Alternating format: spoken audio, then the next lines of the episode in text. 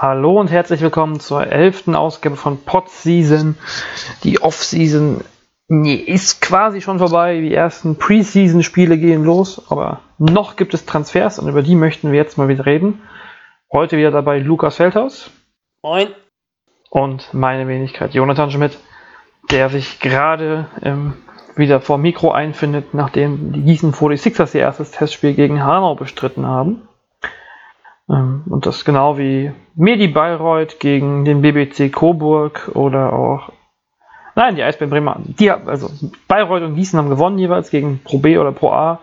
Und die Eisbären Bremerhaven haben ihren ersten Test heute gegen Raster Fechter verloren, die aber auch ein starkes Pro A-Team aufgestellt haben. Aber das nur soweit erstmal.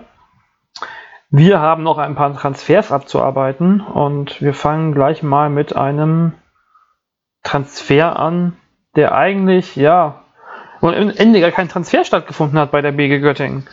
Äh, haben ja vor kurzem haben wir erst über den Zugang von Wesley Saunders geredet. Der ist jetzt aber durch den Medizincheck gefallen bei der BG und wird der Vertrag kommt nicht zustande. Dafür kehrt Liam Williams zurück, der Niederländer, ähm, der jetzt sogar einen Zweijahresvertrag unterschrieben hat, nachdem er bereits letztes Jahr für Johann Reuerkas gespielt hat.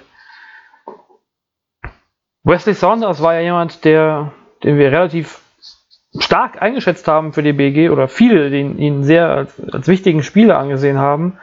Und Liam Williams war ja, ja, unscheinbar, wenn wir das mal so sagen möchten, in der letzten Saison. So ein bisschen Fragezeichen habe ich bei diesem Transfer, gerade wenn Williams jetzt für zwei Jahre verpflichtet wird. Kannst du uns vielleicht ein bisschen erklären, was sich Johann Reukers dabei denken könnte? Also erstmal bin ich nicht überrascht, dass Leon Williams bleibt. Also ich habe ja gesagt, glaube ich auch, dass äh, Williams für mich ein erster Kandidat mit ist nach dem Transfer eben von Saunders. Und dann kam dann halt noch Watson, da war ich ja auch überrascht eigentlich, dass, dass noch ein 3-4er kam. Von daher ist es jetzt schon eigentlich interessant, denn Saunders ist sicherlich einer, der auf der Position 3 einige Impulse setzen sollte. Vielseitige Art, sehr, sehr guter Ballhändler, äh, Scorer oder sagen wir nicht unbedingt Scorer, aber jemand, der viel machen kann, Assists spielen kann, was mit dem Ball machen kann. Und jetzt ist er eben auf der Position 3 ein Watson, der eher so Richtung 3-4 geht, ein Spot-Up-Spieler. Und du hast halt Dominic Lockhart, der eher so als ja, Point Forward halt spielen kann. Dominik Klock hat auf der 3, oh, darauf habe ich, das ist halt etwas schon, was ich, was ich gehofft habe, denn Dominik Lockhart ist 1,98 groß und ich habe ihn ja auch gesehen in der Pro B. Ich weiß, Pro B ist ein anderes Niveau als PBL. Aber da hat mir das gut gefallen, wie Oldenburg gespielt hat. Die haben mit vielen Guards gespielt und die haben halt auch seine Größe genutzt, um ja, um ihn halt auch auf der Position 3 spielen zu lassen. Er ist halt, 1, du kennst ihn ja auch aus Gießen, er ist 1,98 groß, er ist ein bisschen zurückhaltend, vielleicht so als Spielertyp. Aber halt total interessant, einfach mit seinem Ballhandling, mit seiner Größe. Er kann halt wirklich so eine unterstützende Kraft sein im Aufbauspiel. Und gerade wenn du dann drei Spieler dieser Art hast, du kennst es ja auch noch vom Bucherer, dann kannst du halt so einen auch gut als Dreier noch haben, um das Spiel ein bisschen zu beschleunigen, nach dem Rebound ein bisschen schneller vorne zu sein. Allerdings ist Lockhart sicherlich kein Spieler, der vor allem als Scorer bekannt ist und Leon Williams ist es genauso wenig. Leon Williams ist in meinen Augen wichtig als Verteidiger. Ich habe mir auch noch mal ein bisschen von ihm angeschaut. Sehr guter Fullcourt-Verteidiger, sehr, sehr giftig in der Verteidigung, klasse Spieler, was einfach so eine typische Backup-Position betrifft. Die Frage ist allerdings, ob es so einen typischen Backup noch gebraucht hat. Wenn wir jetzt mal so uns angucken, ähm, in die Richtung zu fragen, jetzt auch, ähm, wer ist jetzt Scorer bei der BG Göttingen? Wir haben. Also einer sticht ganz klar heraus, also das ist Brian Rush. Aber beim Rest gebe ich dir schon wirklich recht. Also da suche ich schon. Evan Smotrich kann sicherlich seine 13, 14 Punkte im Schnitt machen, wenn er, äh, wenn er fit bleibt. Aber auch nicht der klassische Scorer. Es ist halt dann einer, der, der halt seine Punkte machen kann, wenn er den Ball an, an der Dreierlinie oft genug erhält. Äh, Evans, äh, ich sage immer Evans, weil er ein bisschen ähnelt vom Spielertypen her den ehemaligen Göttinger Sean Evans. Aber Carter in der Szene, äh, Zone ist auch nicht unbedingt ein konstanter Scorer, ist auch eher so einer, der äh, viel fürs Team macht, viel, wie man so schön sagt, und guter Passgeber ist. Allrounder. Also ich suche auch schon so ein bisschen den Scorer, sage ich dir ganz ehrlich. Michael Stockton ist ja nun auch nicht unbedingt der Point Guard, der ein Typ Jordan Theodore oder so. Ähm, ja, das, das könnte vielleicht, also so ein bisschen, wo wir jetzt hier den, den, die Stärke hatten von Göttingen, oder die wir, die, glaube letzt, letzte Woche du mit Simon und du relativ gut gesehen haben. Ja, die Windy City Bulls, da, da war was bei Saunders. Ähm, so ein bisschen finde ich jetzt, ja, die, also ich war ja eh ein bisschen vorsichtiger, vielleicht hatte ich das schon im Gefühl, dass da noch was passiert, aber so ein bisschen äh, also Richtung Playoffs würde ich sie jetzt auf alle Fälle nicht mehr sehen mit, der, mit, dem, mit dem Austausch. Ich denke, dass die BG vor allem mit der Verpflichtung die Verteidigung stärken will und dass es auch möglich dadurch ist. Also Williams ist wirklich einer der Fullcourt, ähnlich wie in Daniel Hein damals in den Vergleich nehme ich irgendwie gerne, aber ich habe auch mal einen Artikel über ihn geschrieben. Ähm, ja, der halt so wirklich ja Fullcourt-Stopper ist und wirklich äh, den Gegenspieler seine Defense spüren lässt. Das ist halt seine große Stärke, die, die fehlte vielleicht. Also, wenn du Lockhart hast, einen 1,98 Mann, das ist, das ist ein ordentlicher Verteidiger, aber du kannst ihn vielleicht sogar noch effektiver einsetzen, wenn, er, wenn du die Möglichkeit hast, Williams als klassischen Guard-Verteidiger zu haben und Lockhart dann noch als Verteidiger für einen guten Flügelspieler hast. Also ich denke, dass Johann Reuerkas damit durchaus die Defense nochmal stärken möchte, aber ich sehe es ganz ähnlich wie du. Auf jeden Fall dieses Potenzial nach oben in der Tabelle, das wurde, wenn jetzt nicht noch irgendwas passiert, äh, ja, so ein bisschen ausgelöscht, denke ich. Denn ja, du musst halt auch äh, konstant scoren, wenn du mit den Teams oben mithalten möchtest. Aber darum, davon, da geht es halt generell nicht rum für die WG. Da hätte ich die auch nicht gesehen, gesehen mit einem Saunders. Ähm, aber es ist halt jetzt schon so, wenn ein Brian Rush als Scorer zum Beispiel sich verletzt oder wenn er halt sich nicht als passend herausstellt, ähm, genauso wie andere Neu Neuverpflichtungen, Neuzugänge wie Watson, dann, dann kann das halt schon so sein, dass das die BG schon in den Abstiegskampf rückt. Wird man sehen müssen. Vielleicht, also man, Johann Reuerges hat bisher ja wenig falsch gemacht, vielleicht im ersten Pro A-Jahr, aber das ähm, war ja nicht so öffentlich, das haben nicht so viele Leute mitgekriegt. Ähm, auch in dem, Ab in, dem, in dem Jahr, wo es knapp war, vor zwei Saisons, wo dann Kulawik am Ende die, die BG quasi im Alleingang gerettet hat ähm, gegen Würzburg. Ähm, auch da, ja, da war es ein bisschen unglücklich, aber eigentlich war das Team ja auch nicht, nicht so schlecht. Mal gucken, also ähm, prinzipiell gibt es ja schon durchaus auch deutsche Spieler, die das Potenzial haben zu scoren. Also muss man ja sagen, ein Stefan Haukohl hat in, in Nürnberg damals, ähm, haben wir ja auch schon drüber geredet, glaube ich, gezeigt, dass er, dass er Punkte machen kann. Nikolai Simon, wenn er seine Dreier wieder trifft, hat man zumindest einen Schützen. Ja, Dominik Lockhart muss vielleicht zeigen, dass er es kann. Das ähm, ist vielleicht nicht sehr naturell, aber zumindest kann er ja sicherlich die Kreativität auf eine 3 da ein bisschen bringen. Wenn man Dennis Kramer einsetzt, kann er auch punkten. Also ja, mal gucken, mal gucken, mal gucken. Ich, ähm, ich finde, ich bin jetzt schon gespannt auf das Vorbereitungsturnier nächste Woche hier in Gießen, ähm, wo die BG Göttingen teilnehmen wird und dann gleich am, im zweiten Spiel nach dem Cookie-Duell zwischen Bonn und ähm, äh, Frankfurt dann auf Gießen trifft und ähm, mal sehen, wie sich da so das erste, der erste Kräfte, äh, erste Kräfte messen, wenn es nur um die eigene Stärke bei so einem Testspiel erstmal geht, um die eigenen Dinge, ähm, wie sich das so aussehen wird.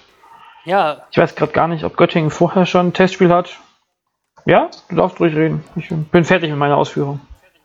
Ja, also, ähm, ich denke, Johann Reuerkatz hat ja auch in der PM gesagt von Göttingen, dass Leon Williams einer vom Charakter her einer der besten ist, den er bisher trainiert hat. Und ich glaube einfach auch, dass das in die Richtung halt auch geht, dass er, ja, er wirklich vor dem Saisonstart schon äh, sicherstellen möchte, dass im Training und ja auf dem Parkett halt eine gute Stimmung im Team herrscht und dass ja, dass, dass du einfach eine Mannschaft hast, die kämpfen will. Ich glaube, das ist etwas, was wirklich so ein bisschen, ich weiß, das ist immer so eine Phrase, aber ich glaube, so ein bisschen hat das gefehlt in dem einen Jahr nach dem Aufstieg, in dem Göttingen gegen den Abstieg gespielt hat, mit ähm, äh, am letzten, mit dem, mit dem schönen Spiel von Robert Kulawik am Ende der Saison gegen Würzburg, wo die Klasse erhalten wurde. Und da gab es auch noch mal so eine kleine Wende. Also ich meine, dass Johann Reuerkas damals auch viel darüber gesprochen hat, oder zumindest mal darüber gesprochen hat, dass es für Teams wie Göttingen vor allem darum geht, erstmal Talent zu holen. Ich meine mich an irgendeine so äh, Aussage erinnern zu können. Ich bin mir jetzt gerade nicht so sicher. Und ähm, irgendwie hat sich das schon verändert. Also das finde ich schon interessant. Also da gab es schon einen Wechsel. Denn es gab früher, ja, gab es einen Armin Johnson, der kam, der kam mit NBA-Erfahrung, wurde in der Offseason gecuttet. Äh, Marky Perry, der bei Olympiakos mal gespielt hat, der dann auch gegangen ist später. Äh, eventuell lief der Vertrag da aber aus, da gab es Gerüchte, aber da lief es einfach nicht so gut in der Saison. Und äh, da kam, war auch ein Edwards da, der in der NBA mal kurz gespielt hat. Und irgendwie danach, da hat man schon irgendwie so gesehen, da wurden auch, wurde vor allem auch Spieler gebaut, die schon viel Erfahrung haben in der BBL und in Europa. Welskowski, äh, Way Colors, äh, Williams auch viele Europa-Erfahrung. Äh, Sanders hat in Belgien, in Göttingen gespielt. Und da gab es schon in meinen Augen einen Wechsel. Also von diesen äh, hochbegabten Individualisten in Göttingen mit NBA-Background, mit ähm, hohen Hoffnungen, aber nicht mit viel Playoff, äh, nee, mit viel Europa-Erfahrung hin zu Spielern eben, die viel Erfahrung haben, die aber vielleicht individuell nicht so viel Talent haben. Und ich glaube, ähm, dass in der vergangenen Saison die Teamchemie sehr gut passte. Und du hast halt auch einfach gesehen, du hast es ja auch damals gelobt, dass Göttingen selbst in der Phase, in denen es überhaupt gar, um gar nichts mehr ging, also nicht mehr, also tabellarisch, also nicht um die Playoffs und nicht um den Abstieg.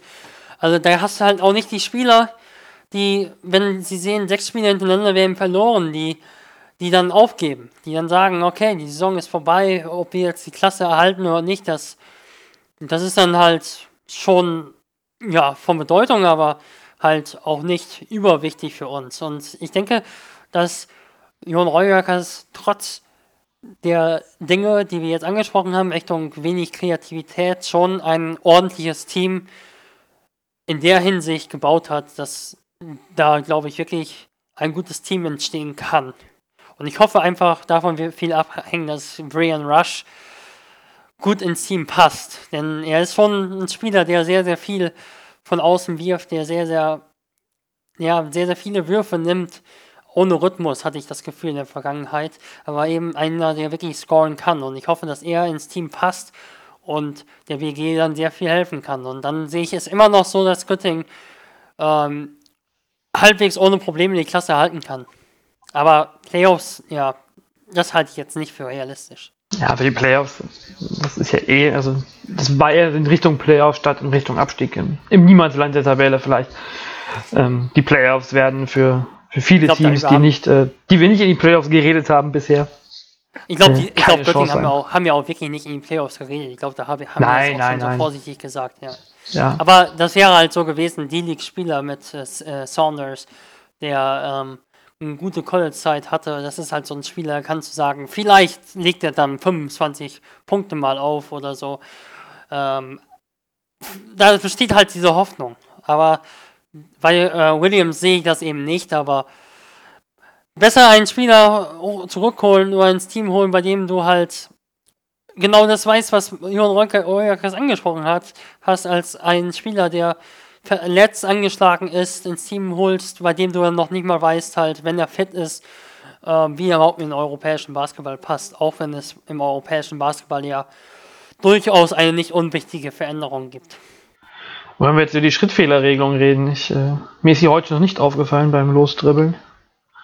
Mir ist sie beim Spiel in China, in China aufgefallen. Ähm, beim Center von Albert Berlin von bei Clifford.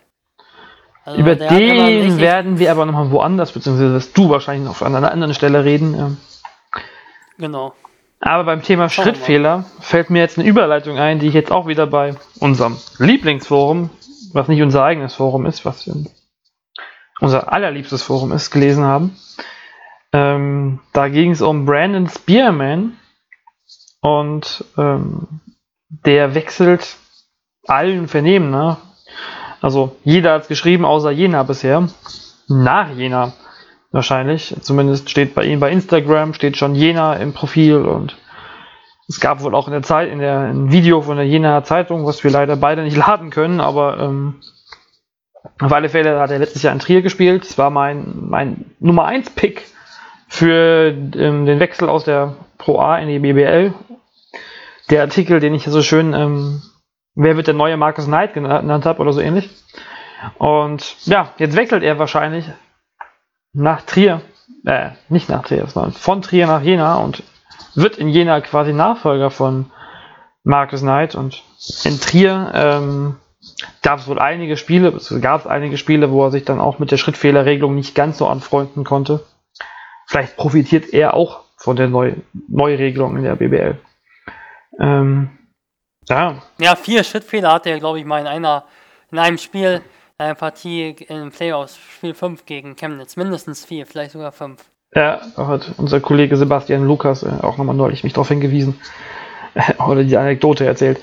Ähm, ja, aber außer Schrittfehler, ähm, die es ja vielleicht, ich weiß ja nicht, was für Schrittfehler es waren, ähm, die Bilder nicht mehr im Kopf, aber ähm, was können die Trierer, äh, nein, die Trierer nicht mehr erwarten, sondern jetzt Jena erwarten vom ehemaligen Trierer.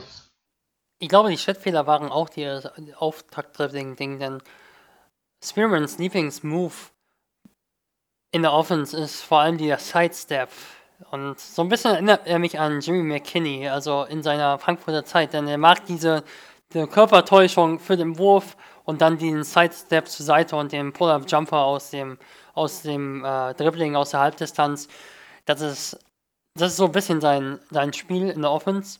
Er ist so ein Shake-and-Bake-Spieler, sehr, sehr ähm, scoring-orientierter Spieler. Motivierter Spieler, immer sehr emotional bei der Sache. Ein guter Werfer, wie gesagt, nicht unbedingt aus der Dreierdistanz, aber kann durchaus auch au- ganz außen heiß laufen. Guter Mitteldistanzwerfer, der auch mit seinen, mit seinen Shake and Bake, also von der einen Seite auf die andere dribbelnd, äh, den Gegner verwirren kann und zum Korb gehen kann. Er hat nicht so eine starke linke Hand, ist sehr dominant mit der rechten Hand. Ähm, wird man sehen müssen, wie er wirklich, wie effizient er zum Korb kommt in der BBL.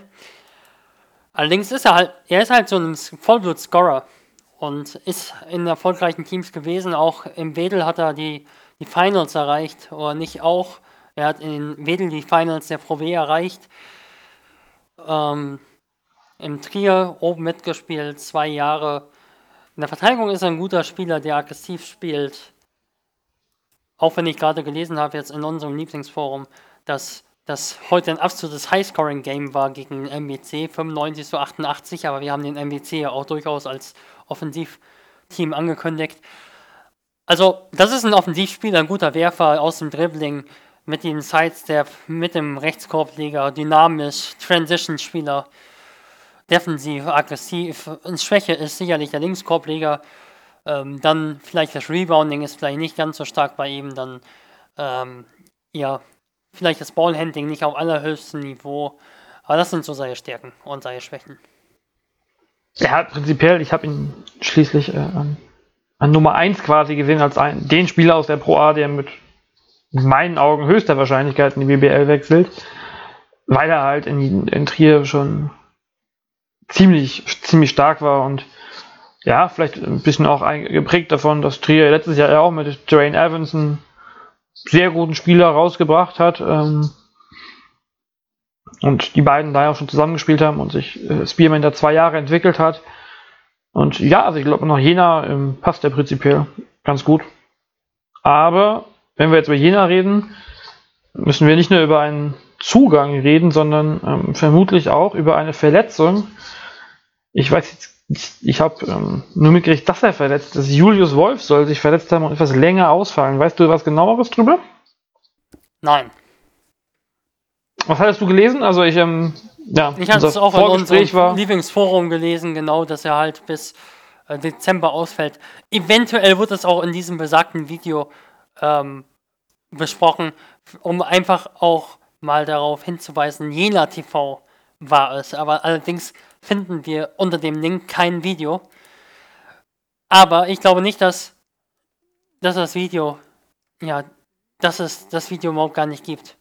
Ähm, ebenfalls, wenn Julius Wolf lang, länger ausfällt, dann ist das schon ähm, ein herber Rückschlag für Jena, denn auf Position 4 sehe ich aktuell folgende Spieler. Also ich sehe Julius Wolf, ich sehe Max Ugrei, optional sehe ich Derek Allen und dann sehe ich auf der Position 5 Oliver Mackeldanz und Oliver Clay, die aber halt auch nicht unbedingt auf 40 Minuten, sich nicht unbedingt die 40 Minuten teilen. Und deshalb, Max Ugrei hat wenige Erfahrungen in der WWL als Leistungsträger, wenn überhaupt Erfahrungen als Leistungsträger. Ähm, Clay ist ein klassischer Verteidiger. Mackeldanz ist solide, kann vielleicht ein bisschen mehr spielen in dieser Saison, aber ist kein guter Verteidiger unbedingt. Bisschen langsam. Ähm, Derek Allen ist ein ordentlicher Verteidiger im Pick and Roll und offensiv ein ordentlicher Passgeber, Pick and Roll Spieler, aber auch nicht der größte Spieler. Dadurch eigentlich so typischer Backup-Spieler in meinen Augen. Ähm, also es fehlt so ein bisschen der Lead Vierer und den gab es in der vergangenen Saison nicht in Jena. Da, hat, da waren es eben Julius Wolf und Haukohl, aber Haukohl sehe ich schon auf einem anderen Level als, äh, als Max Ugrei. Deshalb glaube ich schon, dass das schon eine Hypothek ist, denn Spearman ist ein klassischer Small Forward, der eher Richtung 2 geht als Richtung 3. McElroy hat schon in der vergangenen Saison viel auf der 4 gespielt, aber ganz optimal finde ich es nicht. Ja. Bei Max Ugrei müssen wir noch dazu sagen, dass er ja gerade mit der A2-Nationalmannschaft ähm, bei der Universiade ist. Also auch erst, also in Gießen habe ich, weiß ich, dass ähm, Mahir Agwa erst im September zum Team dazu stoßen wird. Das wird bei Ugrei dann nicht groß anders sein. Und jetzt nochmal nachgelesen, Julius Wolf hatte eine Wirbelsäulen-OP im, äh, im Sommer, nachdem er schon länger Rückenprobleme hatte. Und jetzt Gute hoffen sie Besserung. die, ja, das äh, klingt immer etwas un unschön, so Wirbelsäulen-OP. Auf alle Fälle ähm, hofft er, dass er wohl im Januar wieder dabei sein kann. Also, naja, mal gucken. Ja, da denke ich immer sofort an Matej Mamic. Also das ist, sowas ist echt bitter. Also Wirbelsäule, das ist eine dieser wirklich empfindlichen Stellen. Also hoffen wir wirklich, dass da alles gut wird. Ja. Also die OP ist wohl schon, also ist schon hinter, hat er wohl hinter sich, ist jetzt schon Richtung Reha und ähm, ja. Außerdem hatte Jena, obwohl er beim ersten hier beim Training auch schon, da war noch ähm, Bohlen und noch jemand krank. Also da lief das Training auf alle Fälle am Anfang schon mal nicht so richtig gut, neben dem Ausfall von Wolf. Und ja, wenn man sich so den Kader anguckt, noch so zum, ähm, von Jena, wenn wir jetzt von Spielmann ausgehen, auch wenn da jetzt nicht ich gerade nochmal Stimmen gelesen habe, die meinen, er hält sich nur fit, aber naja, naja. Ähm, er wird sich schon empfehlen wollen und ich denke schon, dass er theoretisch jemand ist, der nach Jena passt, wie gesagt. Es ist so richtig, ähm, so richtig der Kracher fehlt mir irgendwie noch. Klar, wir haben ähm, Julius Jenkins, Emmanuel McElroy, Derek Allen, das sind alles Namen, die super toll klingen und ähm, ja, aber ich würde jetzt einfach mal sagen, vor fünf Jahren Herzlichen Glückwunsch, ihr werdet, äh, ihr spielt ums Heimrecht mit, liebe Jena, aber jetzt Julius Jenkins oder auch, hat, hat ja noch wirklich gut gespielt, aber äh, wenn wir von Derek Allen reden, ist nicht so der, der, ich, ich finde nicht mehr der, der Wurf war jetzt in Fechter nicht vorhanden in dem Jahr, nicht mehr so wie vielleicht noch früher in Frankfurt, wenn ich jetzt nicht ganz falsch mich erinnere. Ähm, dann haben wir noch Spieler wie McElroy, der auch eigentlich naja, so ein bisschen gefühlt von Jahr zu Jahr schlechter wurde, beziehungsweise also einfach älter wurde und Ja, das ähm, sehe ich nicht, bei McElroy sehe ich es nicht unbedingt diese. ja, aber nicht mehr so viel Entwicklung spielen krass. kann vielleicht. Aber also nicht, nicht, dass er jetzt irgendwie eingebrochen ist, aber naja, ähm, so die, die, die ganz starke Zeit ist, glaube ich, finde ich auch, ist auch vorbei. Ähm, ist natürlich immer noch kein schlechter Spieler, bei besten Willen nicht. Aber man weiß halt auch nicht, Aber was noch mal ein halbes Jahr ja. Ja, was ein halbes Jahr nochmal ausmacht bei ihm. Und ich, ist natürlich jetzt auch wieder sehr eine, eine schöne Floskel, aber er ist ähm, im Alter, ist man vielleicht noch ein bisschen verletzungsanfälliger für Wehwehchen. Ähm, es ist halt schon, also die, das, ich finde ich finde es mittlerweile, ich finde es schon ein relativ großes Risiko, gerade wenn man dann noch ähm, bei den Ausländern dazu hat, äh, Radenko Pilcevic, der ja auch in seiner letzten Bundesliga-Zeit nicht so richtig überzeugt hat mehr und jetzt äh, in, auch in kleineren Ligen wieder gespielt hat, da wo glaube ich wieder ganz gut war, wenn ich das noch richtig in Erinnerung habe. Klar, Skylar Bowden äh, mir hier super, also hat mir gut gefallen, äh, hätte ich gerne auch in Gießen weiter gesehen, so ist es nicht, aber ähm, dazu die Deutschen, die ja jetzt auch, gerade wenn Julius Wolf, der vielleicht ja, vielleicht der Beste war, noch ausfällt. Ähm, ja, das könnte schon ein bisschen problematisch werden, oder siehst du das komplett anders? Nein. Also, ich glaube auch, dass es problematisch werden kann und Jena ist für mich einer der ersten Abstiegskandidaten. Denn Marcus Knight hat 18 Punkte im Schnitt gemacht und hat auch 6 Rebounds im Schnitt ge gebracht. Ähm, du hast die Stärken und Schwächen der Spieler angesprochen. Nicht, nicht unbedingt. Also, ja, hast du eigentlich gar nicht unbedingt angesprochen. Wir haben ja auch schon über Jena gesprochen. Risiken, ähm. ja, sie haben, wir haben genug gesprochen, genau. Und du hast, du hast auf Risiken hingewiesen. Aber das Alter ist es nicht unbedingt, aber du musst halt auch sehen, Julius Jenkins bei den Top-Teams haben auch andere Leute für den mitverteidigt. Und ähm, du hast in, in Oldenburg einen Chris Kramer gehabt, du hast in Ol äh, Berlin die halbe Mannschaft gehabt, die Top-Verteidiger waren. Äh, dann Emmanuel McElroy ähm, ist sicher nicht mehr der Verteidiger, der mal war, gerade wenn er so viel spielt wie jetzt in Jena. Äh, offensiv immer noch ein guter Spieler. Ähm, aber dann fehlt dem Marius Knights in mehrerer Hinsicht und nicht nur im Scoring. Ich glaube nicht, dass das Spirit ein 1 zu 1 Ersatz ist, aber ein guter Ersatz.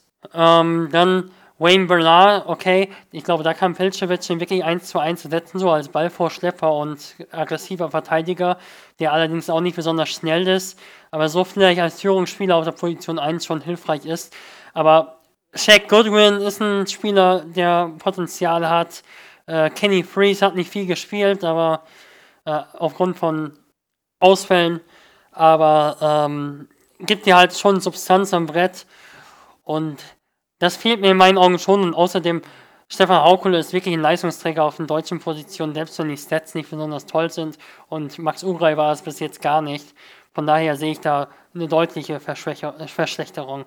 Auch Daniel Schmidt ist weg und der jetzt natürlich wirklich nicht viel gebracht hat, was äh, Scoring betrifft, aber die hatten schon Daniel Schmidt und äh, Erman Reyes Napolis und Daniel Schmidt war auf alle Fälle der Point Guard von den beiden.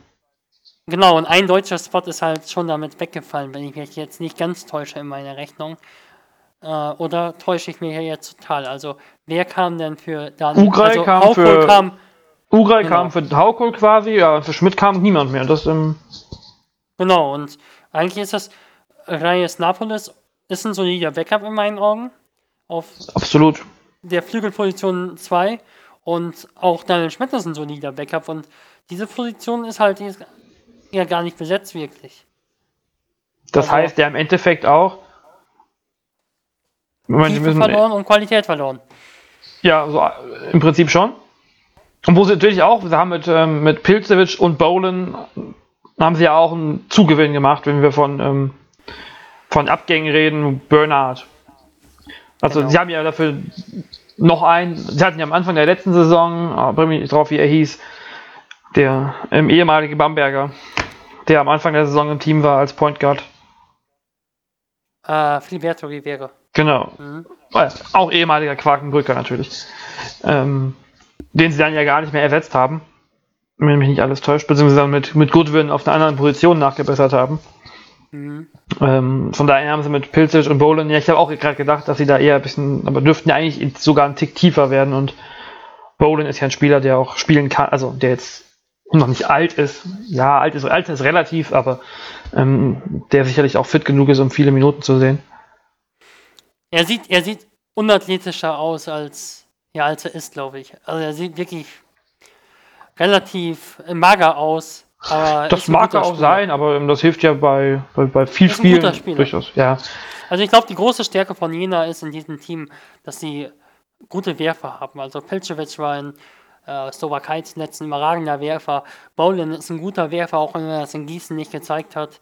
Dann, oder sehr bedingt gezeigt hat. Ich glaube, eine kurze Phase hatte er mit drei, vier Spielen, wo es richtig gut lief, aber sonst relativ wenig. Nicht ganz so gut, ähm, wie, er, wie, es, wie, es, wie es erwartet war aus seinen Stationen in Skandinavien, ja. Mm, und sie haben eben Julius Jenkins. Also diese drei, das ist, glaube ich, schon in der Liga auch eine sehr, sehr gute Marke, also was das Werfen betrifft. Und dann eben noch äh, Spearman dazu, 40-prozentiger Werfer, habe ich gerade auf Eurobasket nachgeschaut. Ähm, in Trier, 40,1 Prozent.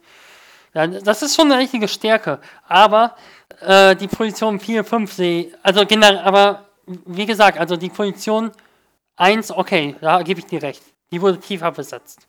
Aber generell ist da ein Spot halt verloren gegangen. Also äh, der Reyes Napolis, der spielt halt schon einigermaßen viel. Und auch ein Schmidt hat einigermaßen viel gespielt. Und es war halt schon so, ein, so zwei Backups nochmal. Und, 14 und 17 äh, Minuten in der letzten Saison, ja. Ja, immerhin. In fast jedem Spiel auch, also. Genau. Nee, und, das ist schon eine ordentliche Summe für, für Deutsche. Und die, diese, das geht halt schon ein bisschen verloren.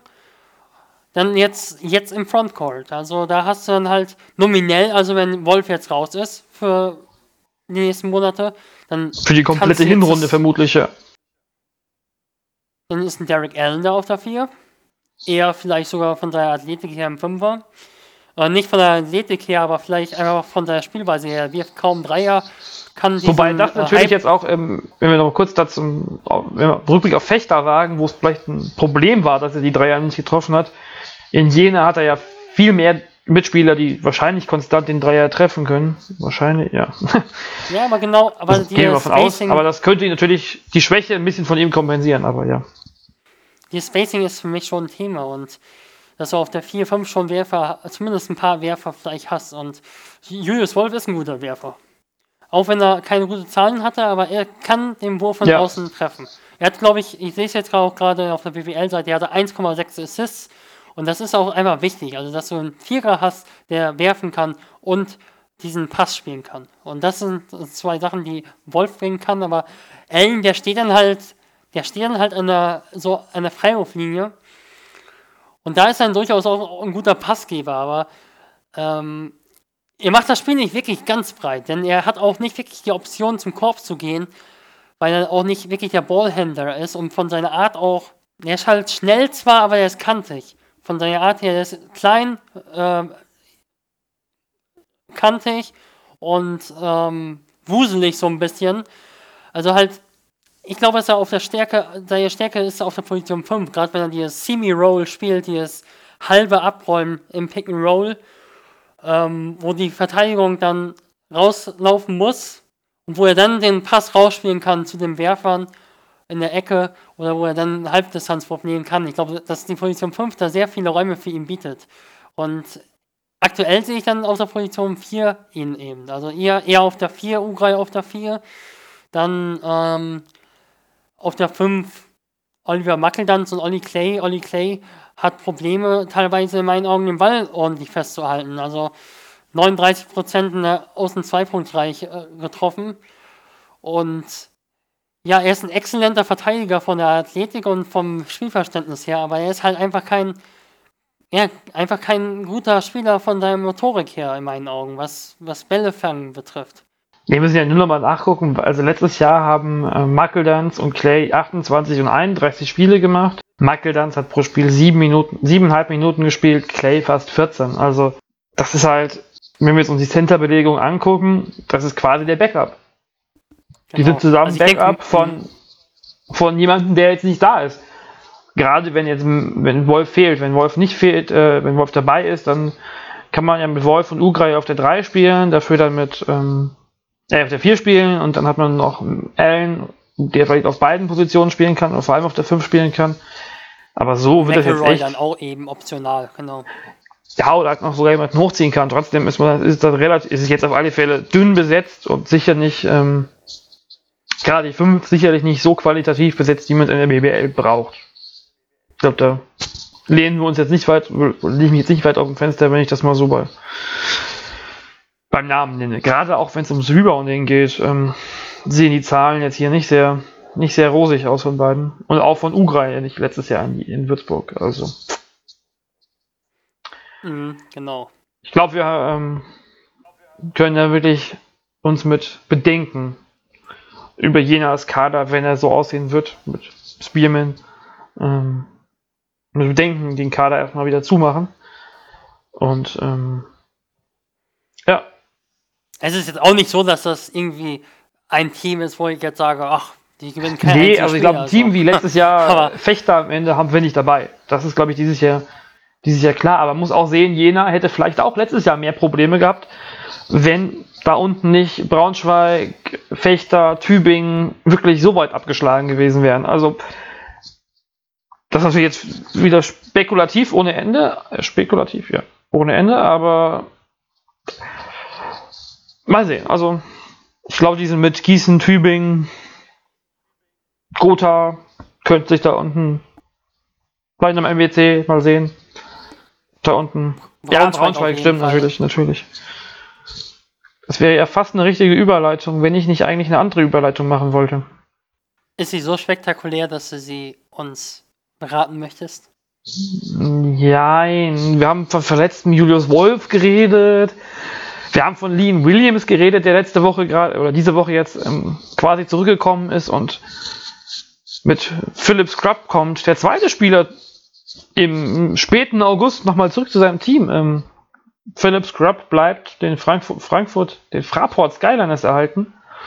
Und ähm, ja, zu diesem Zeitpunkt fast schon überraschend, dass sie ihn noch einen Vertrag verlängern, auch wenn er ja fast schon nach, der, nach dem Jahr Verletzungspause Neuzugang ist. Ich hätte nicht mehr damit gerechnet. Du? Jetzt war ich schon fast bei Braunschweig und jetzt kommen wir zu Frankfurt. Ja. Und damit hätte ich jetzt nicht gerechnet. Wir hatten vorhin von Frankfurt geredet zuerst. Ey, mir mal Frankfurt. War jetzt auch ehrlich gesagt ein Scherz. Ähm, also, Phil Scrub ähm, ist schon eine Überraschung für mich, denn ich habe auch in der vergangenen Woche äh, das Interview gelesen ähm, mit, nee, nicht gelesen, sondern gesehen und gehört von Gunnar Wöpke. Ich suche jetzt eben nochmal die Aussage heraus, was er über Phil Scruff geredet hat. Ich habe ihn extra rausgeschrieben. Ähm, also er ist ein guter, ich, ich sag dazu erstmal, also zu seinem Spielertyp was, also er ist mir vor allem aufgefallen, was ich jetzt nochmal gesehen habe, ich habe das FIBA Europe Cup Finale in Teilen nochmal gesehen, als sehr guter Verteidiger aufgefallen, sehr, sehr aktiv am Ball, ähm, sehr aufmerksam, schlauer Spieler, der auch ausboxt, der auch rebounden kann. Ich habe seine Werte gerade nicht auf der Palette bei den Rebounds, aber trotzdem ist er bei mir einfach der Verteidigung positiv aufgefallen. Und das ist immer ein Punktstück von Gordy Herbert, das ist keine Überraschung, dass ich das jetzt sage. Und insofern passt er sehr, sehr gut hinein. Grundsätzlich zu Gordy Herbert hat ja auch was in die Richtung gesagt, dass es sehr gut ist, dass einige Spieler von damals, äh, die schon länger zusammengespielt haben, jetzt auch wieder da sind. Tess Robertson, Mike Morrison, ähm, wer ist jetzt auch noch seit Jahren dabei? Ähm, ähm ja, keiner eigentlich. Sonst keiner. Niklas Kiel, er hat damals ein Spiel gemacht, ähm, das zählt nicht. Nicht so wirklich, das stimmt. Max Merz aber, ist ja auch Aber okay, sind, sind, sind ein paar Lieder dabei, also Mike Morrison. Drei, äh, der sechs, drei der sechs oder fünf Ausländer, also ist ja schon mal der halbe Kader. Das ist, das ist, schon was, ja, genau. Das ist der halbe Kader, genau. Also der halbe Nein, Importkader, ja. Bartel und äh, Vogtmann haben schon eine Rolle gespielt. Ja, absolut. Ähm, aber schon wichtige Spieler, genau. Das sind schon äh, Schützen. Phil Scrubb, sehr spielintelligenter Spieler, sehr gut in der Verteidigung, offensiv sehr, sehr limitiert auf seinen Wurf in meinen Augen. Er mag diesen Stepper-Back-Jumper aus dem Linksdribbling, äh, aus der Halbdistanz. Er ist ein äh, ordentlicher Spot-Up-Spieler, aber klassischer Shooting Guard in meinen Augen.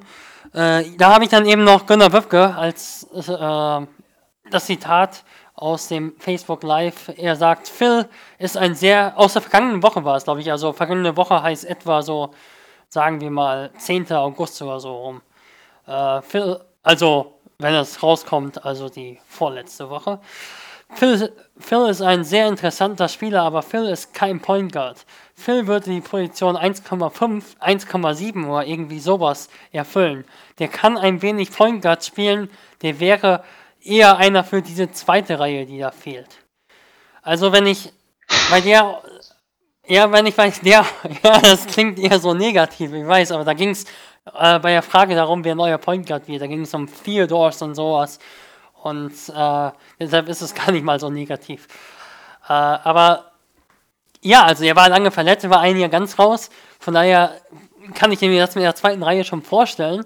Aber das finde ich halt schon interessant, ob, ob er halt jetzt wirklich noch für die zweite Reihe vorgesehen ist. Denn Frankfurt hat jetzt nicht viele Spieler und eigentlich war so angedacht oder nicht angedacht, sondern so kalkuliert, dass dieser Spot eben diese 1,5, also dass die vielleicht eher später nochmal besetzt wird. Und die wäre dann jetzt schon mal besetzt. Von daher, für mich braucht Frankfurt, um in Playoffs, um die, Play um die Playoffs sicher mitzuspielen, schon noch einen Shooting Guard, ähm, der nochmal mehr diese Ballhändler-Qualitäten hat und eigentlich nochmal einen ähnlichen Typ auf der Position 1. Und deshalb hoffe ich für Frankfurt, dass schon noch zwei, Sp zwei Spieler kommen. Aber Phil Scrub, genau in der Konstellation, hat Gunnar Wipka auch gesagt, die Idealkonstellation wäre einer wie Scrub, einer wie English und einer wie Theodore. Dann wäre das ein Phil Scrub ein guter Anfang. Vielleicht ist es ja auch ein gutes Zeichen, dass äh, Scrub jetzt verpflichtet wurde, dass man sich relativ nah mit dem Theodore und dem English-Ersatz quasi, ähm, dass man den mit denen kurz vorm Vertragsabschluss steht und deswegen das Risiko eingehen kann, Scrub zu holen. Und ich kann mir, also ich, so ein bisschen ist es ja vielleicht auch ein bisschen sportromantisch, aber dass man sagt, hier, wir haben, du hast bei uns uns letztes Jahr nicht helfen können, aber wir bleib, du hast uns im Jahr davor so gut, so gut getan, ähm, dass wir jetzt auch dir die Chance geben, hier dein Comeback zu starten. Und wenn man auf die Zahlen guckt, es waren 2,5 äh, Rebounds pro Spiel in der Euro Cup Siegsaison und es waren 1,8 Dreier pro Spiel getroffen bei 3,9 Versuchen, macht 46,2 Prozent. Ähm, also es ist schon ein Edelshooter in der BBL. Und weil er ja auch gerade nicht nur, ja, weil er schon doch ein bisschen mehr ist als 3D. Ähm, dieser Allrounder und ich war in Gießen von seinem Bruder. Wir waren ja, hat uns viel, hat uns glaube ich auf das Bruderduell gefreut. Ähm, sicherlich die beiden auch, was dann ja nicht zustande gekommen ist. Das sind schon beides starke Spieler und so Spielertypen, die ich eigentlich echt gerne mag, äh, auch wenn sie jetzt nicht derselbe Spielertyp sind, aber so ein bisschen ist, der, ist Phillips Club der kleinere von den beiden. Oder der, der, der, der etwas in kleineren Positionen zu Hause ist. Und also ich glaube, wenn, wenn er fit ist und wenn die, ja, wenn die beiden anderen Spieler kommen dazu, die dazu passen, die, die Frankfurt braucht, dann ist das schon eine sehr gute Verpflichtung.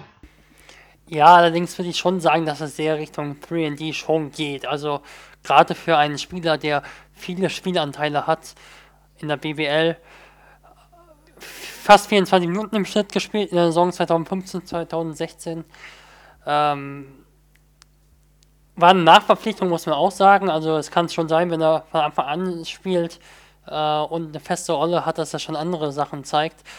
Dann 3,9 Dreier pro Spiel genommen, 46,2% äh, Quote, 1,8 getroffen und 4, also 3,9 von 6,4 Würfen waren Dreier, also deutlich mehr Dreier schon genommen als Zweier. Ähm, aber er ist schon relativ aggressiv, wenn er auch zum Korb geht. Also, was ich halt sagen möchte, schon, dass er halt nicht unbedingt der klasse Ballhändler ist. Also, er ist ein Spieler, der, wenn er das Pick and Roll läuft, der sehr darauf schaut, ähm, sofort den Ball wieder loszuwerden. Und, oder sofort den Ball zum Korb zu bringen. Also er ist nicht, für mich nicht der Spieler, der sich so wohlfühlt, damit den Ball ins Dribbling zu geben. Deshalb ist er auch keine 1,5 wie äh, Gunnar Wöpke sagen würde in meinen Augen, sondern eher so 2,0. Also er kann sogar in eine in einer äh, großen Lineup sogar als Small Forward in meinen Augen sogar spielen. Also wenn er eben als Backup kommt, der hat auch keinen Start gehabt in der, in der BWL-Saison damals 2015, 2016, dann ist das ein super Spieler, denn gerade wegen der genannten Qualitäten, die du auch nennst, äh, ich glaube auch, dass er ein super Typ einfach ist. Nicht umsonst wird so einem Spieler dann auch einfach nochmal die Chance gegeben. Gute Verpflichtung, wenn noch zwei Ausländer kommen, sage ich mal so. Ich glaube, das können wir so unterschreiben. Und wir haben eben schon über den Vorbereitungscup der 46ers geredet. Ich würde mich freuen, liebe Frankfurter. Ihr hört uns ja gerne. Ähm, wenn wir die beiden neuen oder alle neu, das, das gesamte, gesamte Team nächste Woche schon hier sehen, dann macht es auch mehr Spaß, darüber zu reden. Und äh, als Vergleich wäre es natürlich auch ganz nett, wenn man wirklich ähm, die Spieler schon mal vergleichen kann. Obwohl es natürlich jetzt auch, wenn die Spieler jetzt noch nicht in Frankfurt sind, ähm, noch nicht integriert sein können, richtig. Von daher werden wir Frankfurt sicherlich auch nächste Woche beim Betrachten noch nicht in, ja, noch nicht ganz äh, richtiger Stärke sehen werden. Ich sage dir aber auch, ich glaube, dass Frankfurt deutlich besser ist als einige Teams, die wir jetzt schon besprochen haben, alleine wegen der de definitiven Haltung. Also ich, okay, Isaac Bonga, ich habe ihn in der Pro B gesehen, der war wirklich schwach in der Verteidigung. Aber ich glaube, dass er einfach, wenn er eine BWL spielt, auch nochmal, erstens der 17, müssen wir jetzt auch nochmal sagen, der ist 17, der ist nicht 24 oder so.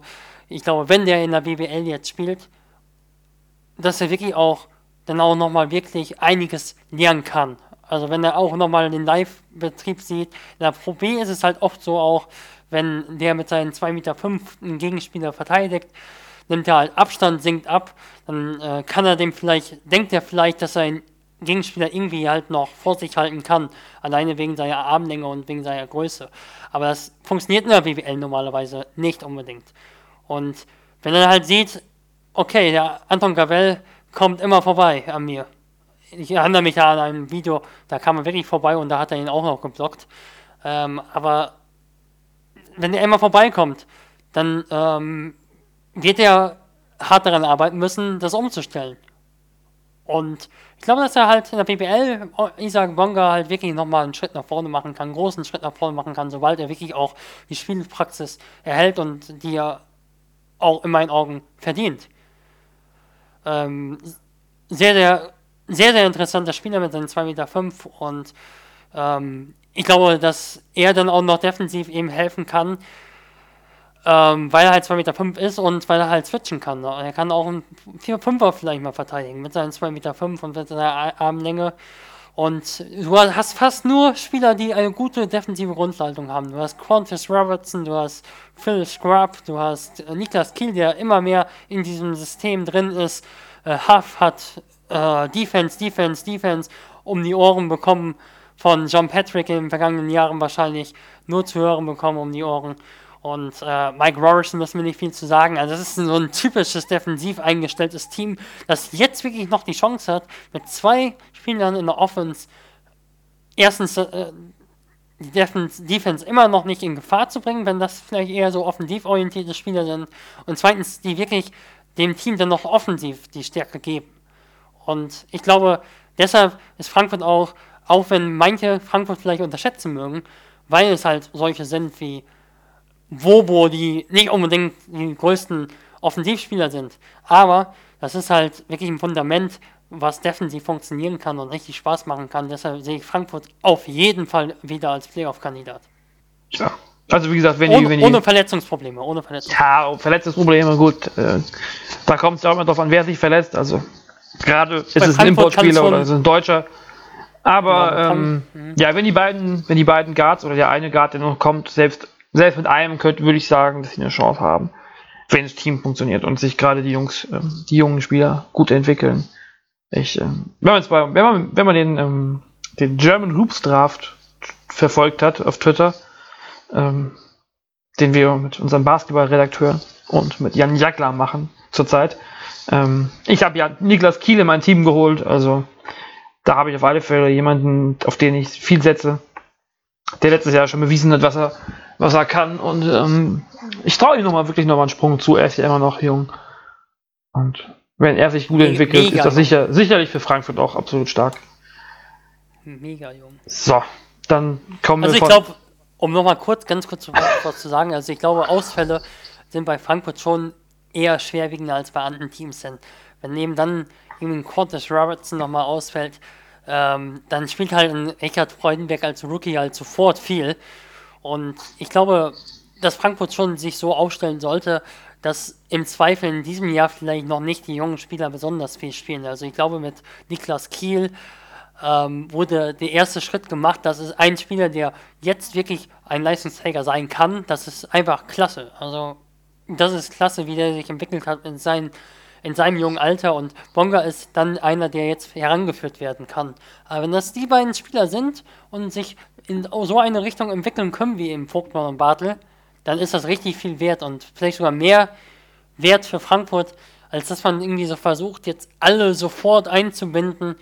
Ähm, ich glaube, das funktioniert so nicht, denn du musst halt immer noch, gerade da Frankfurt nicht international spielt, ähm, den Spielern die Chance geben, gerade den Spielern, die schon bewiesen haben, dass sie offensiv ähm, und defensiv konstant abliefern können, ihren Rhythmus zu finden. Und deshalb wird Robertson auch weiterhin seine vielen Minuten abspulen und auch die neuen Guards werden viele Minuten spielen müssen und ähm, deshalb ist es gerade wichtig, dass die Teams, dass das Team fit bleibt.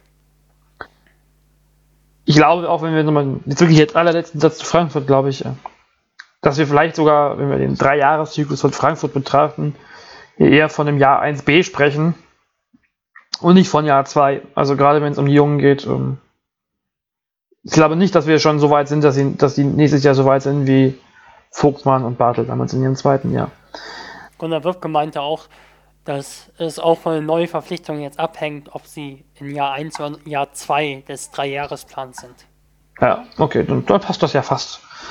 Ähm, Gut, dann kommen wir zum nächsten Team. Wir haben hier eben schon, ähm, du wolltest dir eben schon drüber wechseln, aber ähm, ich bin hier dazwischen gekrätscht und entfernen uns wieder etwas von den Playoff-Plätzen. Ja, so ein bisschen merkt man den Trend, dass die Teams, die unten in der Tabelle stehen, vielleicht doch eher die späteren Verpflichtungen holen. Und natürlich auch nicht unbedingt die hundertprozentige äh, Priorität genossen haben bei uns, weil ja, wir dann uns doch nicht so richtig von Sport 1 und Co. unterscheiden, sondern lieber erstmal die großen Bs machen. Aber wechseln wir zum kleinen B und gehen zu den Basketball-Löwen Braunschweig, ähm, die nochmal einen Neuzugang verpflichtet haben, jetzt auch noch nicht, nicht gestern, sondern schon ein bisschen länger her. Mal wieder ein Spieler aus Finnland, Gerakios Bradley, würde ich mal sagen, spricht man diesen Forward aus, der jetzt das Team schon komplettiert, wenn ich das richtig sehe, oder? Ähm, ich glaube nicht, dass das Team komplett ist. Also, wenn wir jetzt das Team uns ansehen, auf der Position 1 ist ähm, Gigimantas Janavicius, dann äh, Baso Kone, auf Position 2 äh, Tommy Kleppeis, DeAndre Lansdowne auf Position 2 und auf Position 3, dann noch Luis Ficker auf 2, 3. Ähm, dann ebenfalls auf der Position 3 eben Jer Jerichius ähm, Bradley und äh, Tim Schwarz. Auf der Position 4 äh, Jerichius Bradley und ähm,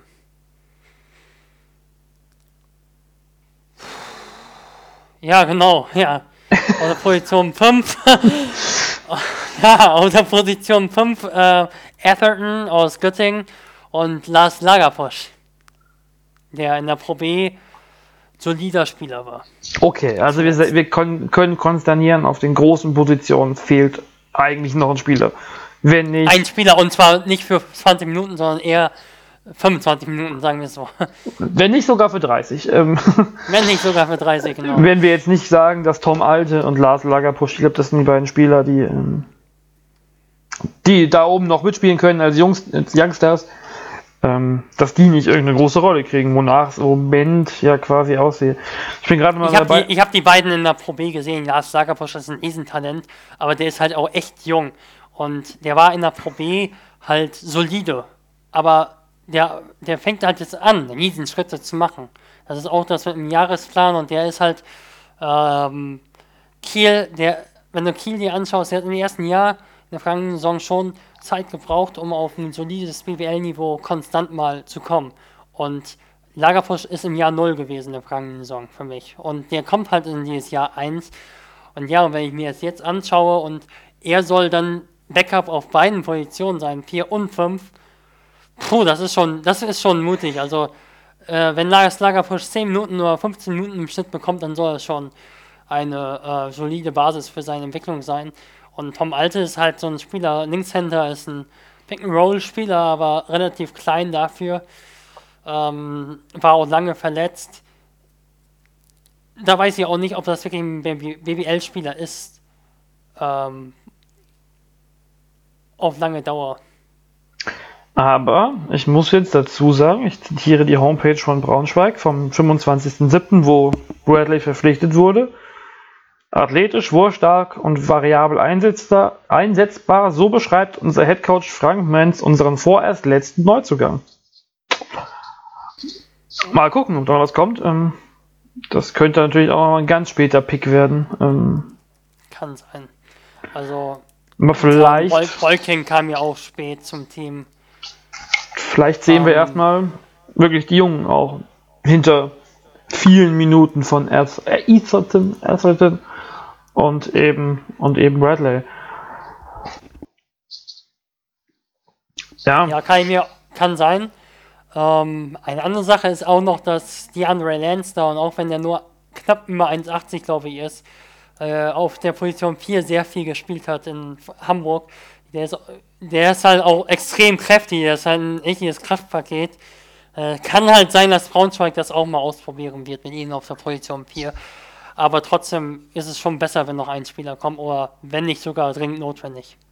Sie haben mit Thomas Klepajc, ähm, Zigimantas, Janavicius und Basu Kone auf alle Fälle drei Guards, die sicherlich den Anspruch haben, viel zu spielen. Mit Konsti Ebert auch noch ein Spieler dahinter, der vielleicht den nächsten Schritt machen kann. Ähm, ja, vielleicht versuchen sie wirklich, dass Lansdowne erstmal ähm, auch auf die 4 geht. Tim kann Schwarz. Genau. Weiß nicht, können wir mit dem auf der 4 rechnen? Der hat in Jena die 4 sogar gespielt, mal vor Jahren, aber halt in der Pro. Ah. Pro A. Ich denke, Lansdowne kann auf der Position 4 ein bisschen spielen, halt, weil er extrem kräftig ist. Ich weiß gerade nicht, wie viel er wiegt, aber er wiegt sicher an die 100 Kilo, auch mit knapp über 1,80 und äh, hat halt auch Rebound-Werte immer schon gehabt. Das ist seine große Stärke. Also, das ist etwas, was du halt zur Not mal machen kannst. Also, da ist Variabilität da.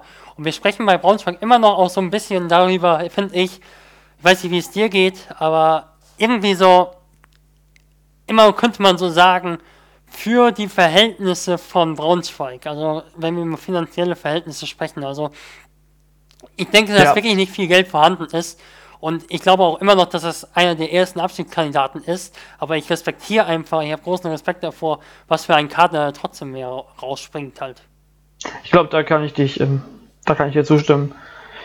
Sowohl was angeht, ähm, dass sie Abstiegskandidat sind, dass sie wenig Geld haben, vermutlich noch, auch wenn jetzt ein anderer, ähm, werden sie einen Hauptsponsor gefunden haben, aber das ist die VW Bank, also so richtig viel neu ist da jetzt auch nicht. Oder also irgendwas VW Finanzmäßiges. Wir sind hier kein Sponsorenblog, äh, kein Sponsorenpodcast, deswegen verzeiht mir die ähm, Unwissenheit in diesem Punkt.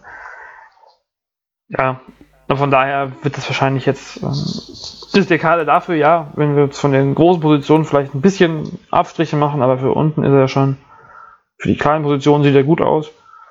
Und mit, ähm, mit Bradley und mit Atherton hat man ja wohl auch gute Spieler gewonnen. Gerade bei Bradley, er kommt von ähm, Kataya Basket aus Finnland, wo wir eben über äh, Philip Scrub geredet haben. Tommy Scrub kam letztes Jahr von dort nach Gießen und hat dort ja, hat bei uns hier ja gut eingeschlagen. Ken Horton war wohl auch mal da vor ein paar Jahren, ähm, der in Bonn gespielt hat und da auch ähm, überzeugt hat. Also, das ist auf alle Fälle ein Verein, wo schon einiges Gutes herkam. Ich habe ihn mir auch angesehen, ein bisschen überraschend finde ich, dass er fast die Hälfte der Stats aufgelegt hat in, in, im internationalen Geschäft wie in der Liga. Also der hat irgendwie sieben Punkte oder so und drei Rebounds aufgelegt im Europe Cup in 15 Minuten und hat 14-7 aufgelegt in der Liga. Das fand ich schon ein bisschen kurios. Hat in der, in der Champions League aber auch nur 16 Minuten gespielt. Ähm, ja, also ich weiß nicht, ob sie da ein Problem hatten. In der Champions League war ja letztes Jahr auch die Ausländerregelung der Home. Ähm, der Heimatliga, also dürfte es da eigentlich keinen Unterschied gegeben haben. Vielleicht haben, hat Katar ja da noch einen, noch einen zusätzlichen Spieler gehabt, der ähm, Ja, der anders gespielt hat, weil ich meine jetzt Finnland und so stark war die Champions League ja gerade in der Vorrunde auch nicht. Ähm, ich sehe hier gerade noch schön den, den einhändigen Alley-Oop, den er da reingedankt hat. Ähm, ich meinte, also, glaube ich, eventuell sogar seine Champions League Stats. Ich weiß es gerade nicht. Hm? Eventuell meinte ich gerade auch seine Champions League Stats. Ja, ja, die hast du, glaube ich, die hast du gemeint. Ähm, 7,9 Punkte, 3,5 Rebounds, glaube ich. Hast du was gesagt eben? Ja, ich habe uh, Euro, Europe Cup gesagt. Achso, nee, es war Champions League, meine ich. Ja. ja. Okay, ja. Ich habe mir das Spiel gegen Bonn noch mal ein bisschen angeschaut. Das Hinspiel, oder das Rückspiel, war es? Ich weiß nicht, ob das Hinspiel oder das Rückspiel war. Ich glaube, das Rückspiel war es in Katar, ja. Ähm, und da ist er mir sehr positiv in der Verteidigung aufgefallen. Also wirklich sehr, sehr aggressiv in der Verteidigung gegen Ryan Thompson. Auf dem Passweg am Ball kam sehr gut über die Blöcke. Vor allem als Verteidiger ist er mir aufgefallen. Probleme ein bisschen im Rebounding. Also er hat zwar gute Rebound-Werte, also das passt jetzt nicht so zur Statistik, aber der hat halt so ein bisschen unter dem Kopf auf dem Rebound-Gefühl gewartet und anstatt den Mann auszublocken. Aber am Ball sehr gut verteidigt und scheint auch, ich habe ja wirklich nicht viel gesehen, aber scheint auch eine gute Reaktion zu haben. Also wenn er so viele Rebounds trotzdem holt. Also sehr, sehr ja, aktiver Spieler und ja, gerade mit den Rebounds hatte äh, Frank Menz hier in dem Artikel von Braunschweig noch gelobt. Und das habe ich genau in dem Moment gelesen, als du äh, gesagt hast, er, es war eher so ein bisschen, ein bisschen zweifelhaft vielleicht, wie er sie geholt hat. Ja, also er muss wahrscheinlich auch so einschlagen, einfach um es jetzt mal ähm, auf den Punkt zu bringen, er muss so einschlagen wie ähm, Deschamps Pierre jetzt letztes Jahr, damit Braunschweig wirklich ähm, vielleicht eine Chance hat, um solide durch die Saison zu kommen, sonst sieht es vielleicht ein bisschen, bisschen schwer aus. Also überhaupt eine Chance haben, um die Klasse zu halten, wäre vielleicht ein bisschen dramatisch gesagt, aber. Nee, nicht um die, ähm, also um die Klasse ja. solide zu halten. Also mhm. ich habe ja, ich habe schon irgendwie so im Satz gemerkt, dass ich glaube ich selbst ein bisschen, ein bisschen vielleicht Ja, aber das ist halt auch, glaube ich, so, so, ein bisschen vielleicht das aber schon, was wir heute gesagt haben. Also gute Verhältnisse für Braunschweiger, finanzielle Verhältnisse ähm, sind das sehr, sehr gute Verpflichtungen, aber wir wissen halt auch noch nicht wirklich, wie das einzuordnen ist, alles, glaube ich. Also manche Teams sind vielleicht einfach nochmal tiefer besetzt. Also wenn du auch Gießen siehst, Gießen habe ich ja auch eh, da ganz unten einsortiert, aber die haben halt auch schon wirklich tiefer. Also sie haben Marco, die haben halt, wahrscheinlich ist Lagerfusch das viel größere Talent, aber Marco Füller ist ein erfahrener Spieler auf Pro A-Niveau. Und genauso Benjamin Leschka, auch auf, auch auf WWL-Niveau inzwischen. Also die haben Absolut. in der BWL gespielt. Beide. Marco Füller. Und sind halt auch genau. körperlich wahrscheinlich einfach viel weiter, um in der BBL bestehen zu können. Ja, genau. Und ja, äh, was ich noch gesehen habe bei Bradley, sehr, sehr guten Wurf hat er, also sehr sauberen Wurf. Äh, Werte sehen jetzt nicht unbedingt gut aus, aber hat, hat am College, habe ich gesehen, über einen Dreier pro Spiel auch getroffen, weit über einen Dreier pro Spiel. Und ähm, ich glaube, dass er weniger ein Low-Post-Spieler ist als Daishan Pierre, mehr so der Spieler ist, der mit dem Gesicht zum Kopf spielen kann. Bisher vielleicht weniger mit dem Ball wirklich gespielt hat, also mehr so wirklich Vector-Cuts. Die ähm, Zahlen sind auch ziemlich gut, oder sehr, sehr gut sogar beim Zweier. Das lässt mich so ein bisschen das vermuten. Ähm, auch was ich so gesehen habe, mehr so abseits des Balles. Ähm, das ist halt wirklich dann interessant, wie er dann wird, wenn er in Braunschweig wirklich viel Verantwortung übernehmen kann. Und ich glaube, dass er ein guter Spieler ist für Braunschweig. Also wie gesagt, verteidigungsmäßig äh, ist er da und da sehe ich auch andere Spieler durchaus aktiv bei Braunschweig. Janavicius, äh, Kleppeis. Äh, Kleppeis vielleicht nicht ganz so, weil er halt relativ schmal ist, aber schon engagiert. Äh, Lansdowne, sehr, sehr äh, physischer Spieler, Kone, auch ein sehr guter Verteidiger potenziell am Ball. Also ist viel Interessantes dabei, aber ich denke, ein großer Spieler sollte noch kommen. Aber auch so weit, notfalls mit bisschen Fantasie, denken wir uns Lansdowne halt auf die vier, dann geht, dann kann das halt schon ein, auch einfach ein gutes Team werden, einfach von der Harmonie und auch von der Aggressivität und auch von der Varietät an Spielertypen generell im Kader ist einiges ja. da. Aber prinzipiell, ich würde mich jetzt auch, also Das kann man, glaube ich, wirklich neutral sagen. Ähm, würde mich freuen, wenn es mit Lars Lagerpusch klappt, wenn er spielt und wenn er, wenn er sich etablieren kann, halbwegs schon. Ähm, ebenso wie mit Tom Alte. Auch wenn wahrscheinlich Lars Lagerpusch, ja, du hast gesagt, dass das größere Talent ist an sich. Ähm, und man da vielleicht sogar mehr Hoffnung drauf setzen muss. Prinzipiell auch als, als Jugendnationalspieler, wo man als, als, als deutscher Basketball ähm, sagen kann, ja, wenn der sich gut entwickelt, ist es für den ganzen Basketball gut. Ähm, ja, so ein bisschen, ich habe gerade mal nachgeguckt, wann, wann Braunschweig hier, ob man die, schon wann sie mal, wann es die ersten öffentlichen Eindrücke geben wird. Da dauert es noch ein bisschen. Das erste öffentliche Testspiel ist erst ähm, Mitte September in Würzburg. Ansonsten gibt es nächste Woche oder in übernächste Woche, so genau haben sie es nicht gesagt, ein nicht öffentliches Testspiel gegen Hamburg die sich gestern, also ja, nee, ja, am Freitag jetzt schon mittlerweile, ähm, eine richtige Klatsche in Dänemark eingehandelt haben beim Champions League Team.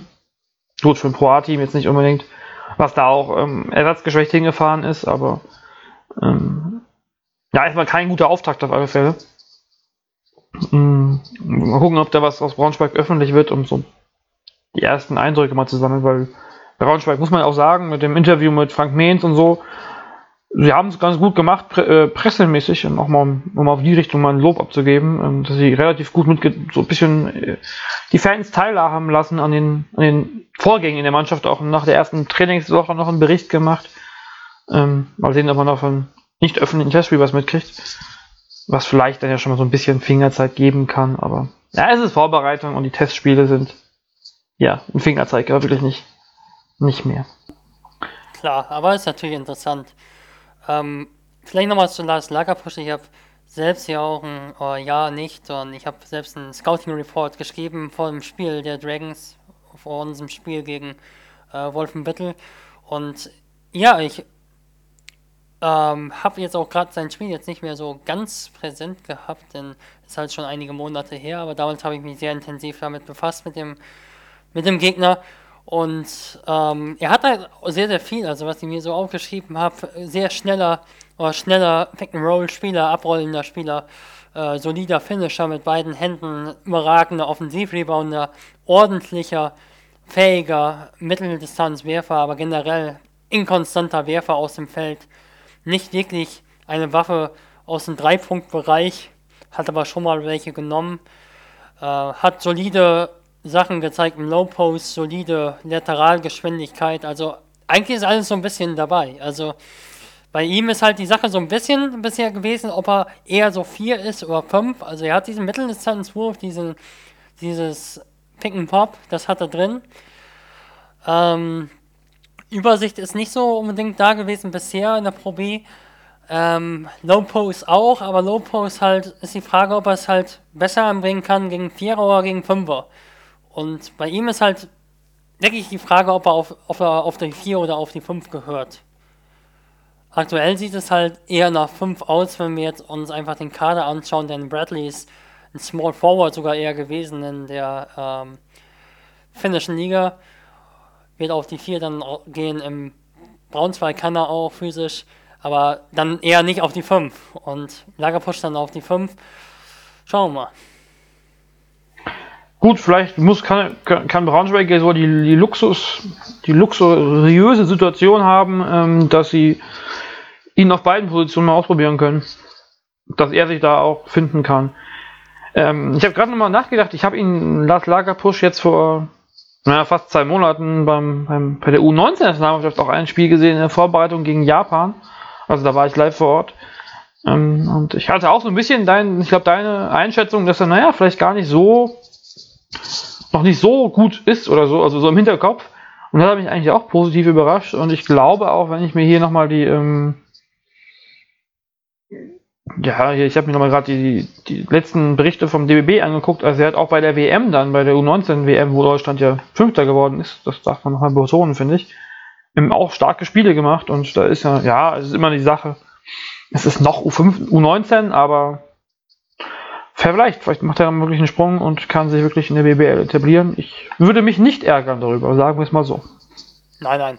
Und gerade auch wenn noch ein neuer Spieler käme, er, wär, es wäre ja immer noch genügend Zeit eigentlich für ihn da. Also absolut, absolut. ist eine ganze Position quasi weggefallen. die er ersetzt. Ja, und vielleicht nehmen wir noch mal so ein bisschen, noch mal kurz ähm, als, als Abschluss zu Braunschweig. Neben den großen Positionen, was ist so ihre, ihre richtig große, könnte ihre richtig große Schwäche werden?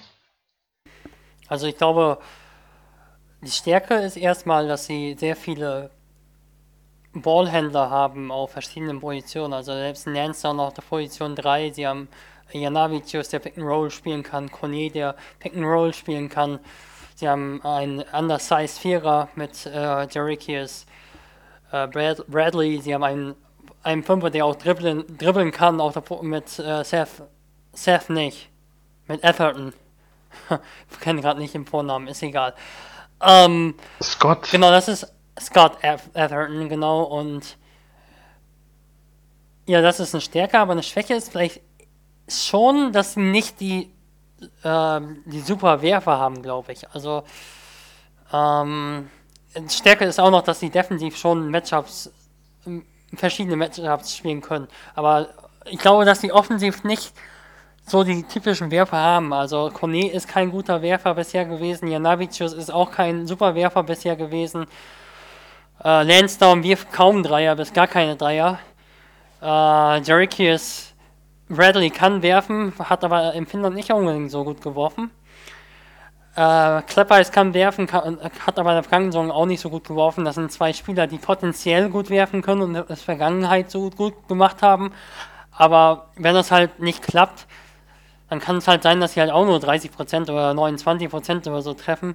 Und das wäre dann halt schon echt mies. Auch wenn er Tim Schwarz zuletzt viel mehr getroffen hat, aber muss, muss man. Aber ein Tim Schwarz alleine reicht jetzt auch nicht unbedingt, um da die ganz große Gefahr von außen auszustrahlen. Also das kann halt schon was sein, dass Braunschweig, ähnlich wie in der vergangenen Saison, Linus hat es ja auch mal angesprochen, Linus Müller hier im Podcast, Braunschweig spielt schön Basketball, will schön Basketball spielen, aber dann fallen eventuell einfach die Würfe von außen einfach nicht rein. Und das kann halt schon eine Schwäche sein. Also, gerade wenn da eine Zone spielt, dass dann auch mal so ein äh, 16 zu 0 Lauf oder so 16 zu 2 Lauf in einem Viertel hinnehmen muss, wenn der Gegner Zone spielt oder die Dreier ein bisschen offen lässt. Und Turnover kann natürlich auch ein Thema sein. Kone hat halt echt viele Ballverluste immer gehabt. Janavicius nicht, aber er hat halt mehr Verantwortung jetzt. Ja, das sind, sind so die Punkte, die ich sehe. Siehst du vielleicht noch einen Punkt? Tiefer vielleicht. Tiefer auf alle Fälle. Also wenn sich da, gerade wenn wir über Deutsche reden können, wo die nach, wo es nachverpflichten halt einfach schwierig ist, weil es ähm, ja eigentlich mit ähm, ja jetzt ja schon niemand mehr auf dem Markt, wo es gibt, außer vielleicht Robin Benzing, aber ähm, das ist eine ganz andere Kategorie, wenn wir über Braunschweig reden. ähm, das das wäre dann wieder was mit einem neuen Sponsor. Ja, da müsste wahrscheinlich ähm, ein großer Sponsor kommen. Nein, ähm, das äh, war jetzt nur ein Beispiel über den einzigen Spieler, der mir gerade noch auf BBL-Niveau einfällt, der, oder auf gutem BBL-Niveau einfällt, der, der frei wäre. Ähm, weil sonst einfach kaum jemand da ist. Mhm. Also wenn sie wenn sie da gerade, wenn wir über Tiefe reden, ja, also die sind nicht tief, das können wir glaube ich ganz gut sagen. Ähm, da wird sich natürlich auch immer, je nachdem wie lange die Spieler spielen müssen, wird sich dann ja auch zeigen, ob sie ähm, diese das Ganze bewältigen können. Und ob es dann nicht auch einfach irgendwann Müdigkeit, Erscheinungen gibt, gerade im vierten Viertel, wenn ein ähm, Klebheitsch, wenn ein Izerton, wenn ein Bradley viel spielen müssen. Muss man mal sehen. Mhm, also ich glaube Braunschweig, wenn ich jetzt so einen Moment gucke und wenn sie wirklich so komplett bleiben sollten, dann ist Braunschweig für mich auf alle Fälle leider wieder der Haupt-Top-Abstiegskandidat. Aber wir hatten ja letztes Jahr die Situation und da haben sie es ähm, souverän am Ende gemeistert. Und ich weiß nicht, ob es für Braunschweig vielleicht am Ende auch einfach gar nicht schlimm wäre, wenn sie absteigen. Ich weiß nicht, wie es finanziell aussieht. Das, ähm, das sind, da sitzen wir ja überhaupt nicht drin, aber sportlich wäre es wahrscheinlich ganz gut. Fast schon. Weil dann könnten, ich, ich, und die Spieler bleiben würden, dann können sie jetzt diese Saison die Spieler schon entwickeln, gerade mit Lagerpush, ein Kone, vielleicht dann auch ein Konstantin Ebert. Ähm, und vielleicht braucht Braunschweig irgendwann wirklich den, den richtigen, den richtigen Neuanfang, damit was entstehen kann. Weil ganz ich ehrlich, wenn wir jetzt über jedes Jahr darüber reden, dass Braunschweig ähm, unter den letzten drei wird, dann äh, unter den vor der Saison unter den letzten drei anzusiedeln ist, Es hilft wahrscheinlich dem Braunschweiger Basketball auch nicht, aber gut. Ich glaube ganz ehrlich gesagt, dass, dass es ganz schwierig wird, wenn Braunschweig sportlich absteigt. Also ich glaube, dass es jetzt schon Probleme eben gibt, die Halle annähernd zu füllen.